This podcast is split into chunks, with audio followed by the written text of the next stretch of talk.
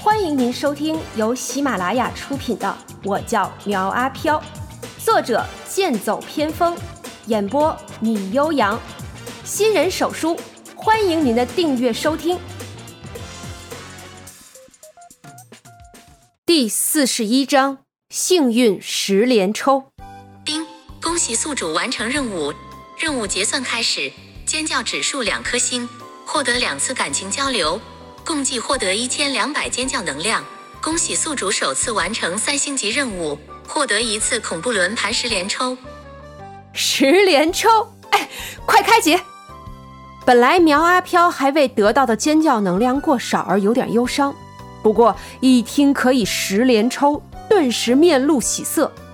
丁，恭喜宿主获得一百冥币。丁，恭喜宿主获得一百冥币。丁，恭喜宿主获得五百冥币。丁，恭喜宿主获得五通极乐床。丁，恭喜宿主获得一千冥币。丁，恭喜宿主获得一百冥币。丁，恭喜宿主获得一千冥币。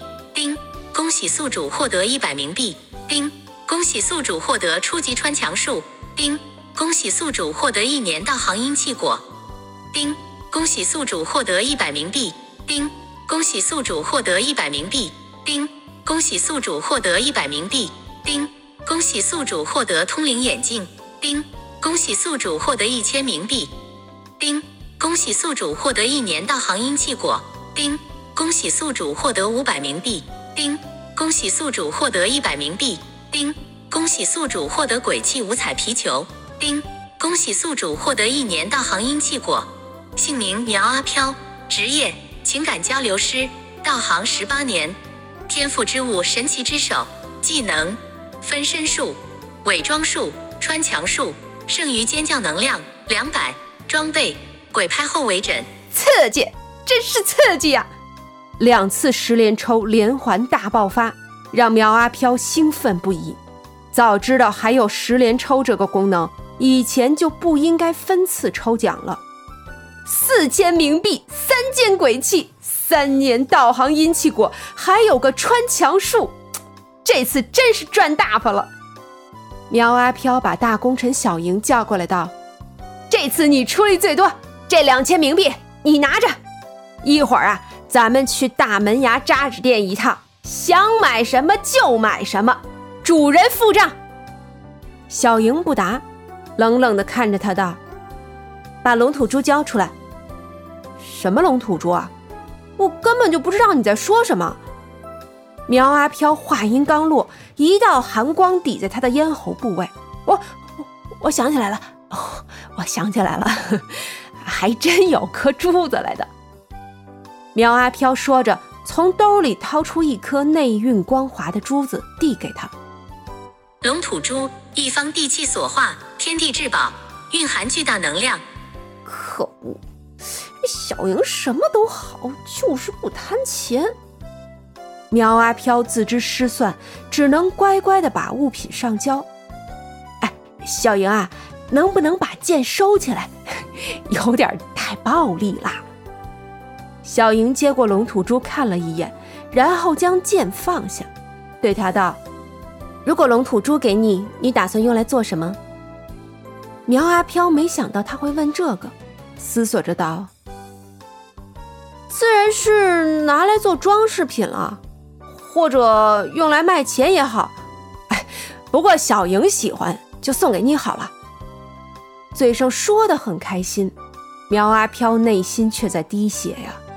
谁都能看出那颗龙吐珠是个好东西，没想到却转而落到了暴力女仆的手上。等你想起怎么做的时候，再来找我要吧。小莹将龙吐珠收起来，并且还拿走了那两千冥币。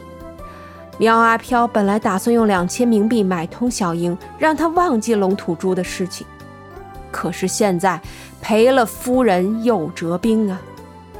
苗阿飘本来打算用两千冥币买通小莹，让她忘记龙吐珠的事情，可是现在呀，真是赔了夫人又折兵。小文见苗阿飘很是伤心。走上前来安慰他。哎，小文啊，哥哥没事儿。哎，这里有个皮球，你拿去玩吧。”苗阿飘把刚得到的鬼气五彩皮球递给他。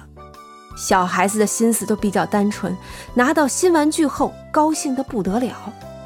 打发了两个人，苗阿飘有些为难地看着五通极乐床，别的床都是两米左右，偏偏这床是有三米多，样式古旧，占地面积也大，也看不出有什么好的。倒是这副通灵眼镜不错。可惜呀，这是用来看鬼的，鬼戴上还看什么鬼呀？说白了是给人玩的。哎，小莹、小文，准备一下，我带你们去市区转转，顺便呀去祥伯那里买点东西。而在另一边的毛家村，四婆见毛小芳等人顺利回来，显得十分的开心。四婆，要是没有你，这次我可能回不来了。毛小芳抱着他哭诉道：“回来就好，回来就好。”四婆拍着他的后背安慰着。这时，刘静发出一声尖叫：“啊！我的手，怎么会变成这样？我的戒指呢？我的玉牌呢？”原本带出来满身的珠宝消失不见，反而留下一圈圈黑印，让一向爱惜外貌的刘静痛哭失声。关云娟安抚道：“小静，你先别着急，让四婆帮你看看。”四婆看了他一眼，冷声道：“哼，真是要财不要命！这是碰触冥气留下的，死人的东西你也敢拿，也不嫌晦气。”我，刘静嘟囔着说不出话来。毛小芳等人劝过他，可是财宝在前，谁能轻易放手啊？毛小芳在一边道：“小静，你先别哭了，我四婆有方法帮你治的。”真的吗？谢谢四婆，谢谢四婆。听到能够治好，刘静终于是破涕为笑。她是把美貌十分看重的人，这要是留下了什么疤痕，只怕会难过一辈子。行啦，一会儿给你烧点水，沐浴更衣，洗洗身上的晦气就行了。解决了刘静的事情，李丽又道：“四婆，我们带纸兵赶到的时候，富哥被那个恶鬼重伤，求你想想办法救救他。”四婆检查过王富贵的伤势后道：“没问题，等下呀，饮一碗符水，化瘀散血，休息一阵儿也就没事儿了啊。”等忙完之后，关云娟拉着四婆将他们在古墓中遇到的事情说了一遍，然后问道：“师傅，你知道什么是龙吐珠吗？”龙吐珠。四婆思索了一下，道：“那是地气所化的宝物，如果配合大阵使用，有着诸多的妙处。”糟了，如果那个邪祟是为了吸收里面的力量，只怕以后再也没有人治得住他了。四婆着急地对关云娟道：“云娟呀，我现在依靠的只有你了啊！我让五鬼陪你去云顶山一趟。”找到那个邪祟，如果他肯交出龙吐珠还好；如果不肯，到时候自会有人前去找他。关云娟查到四婆话有所指，只怕等别人找到他的时候，就不会这么好说话了。话说黄毛和绿豆两人住院期间一直就不对付，可是俩人也看开了，女友一直没有来看过他们，就说明根本没有把他们放在眼里。这俩人倒是一起打过架，一起遇过鬼，一起住过院，一起换过命。从某种程度上来说，已经是另一种四大铁了。俩人一出院就找到老大赵天阔，干什么？自然是要钱，要安家费。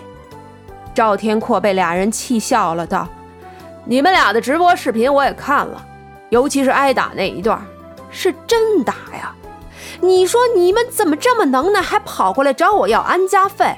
我揍死你们算了！黄毛下意识地躲了一下。他们都跟赵天阔很久了，自然也知道他什么脾性。哎哎，天哥天哥，不是我不帮你啊，你让我找的那不是人。我们要是再遇到他该怎么办呀？我们总是要上个保险的吧？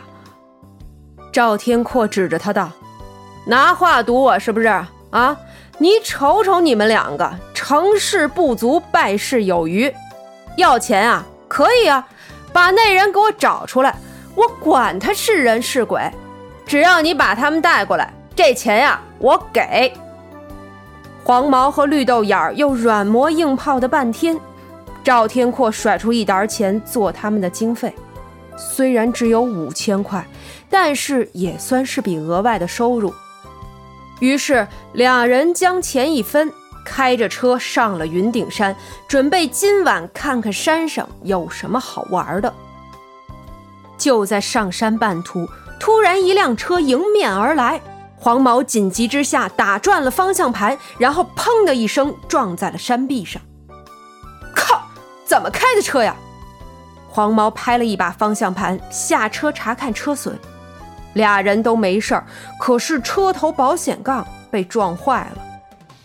绿豆眼看了看车头，啧啧声道：“刚拿到钱，没捂热就打水漂了，真是出师不利。”黄毛一脚踹在前轮胎上，可是再生气也没什么用。他们这车是改装车，保险不给赔的。突然，绿豆眼叫道：“喂，哎，黄毛，你快来看，我怎么不记得这里有条山道的？”黄毛过来瞧着。只见一条两米左右宽的山路，朦朦胧胧的通往了后山。本集播讲完毕，欢迎订阅追更哦。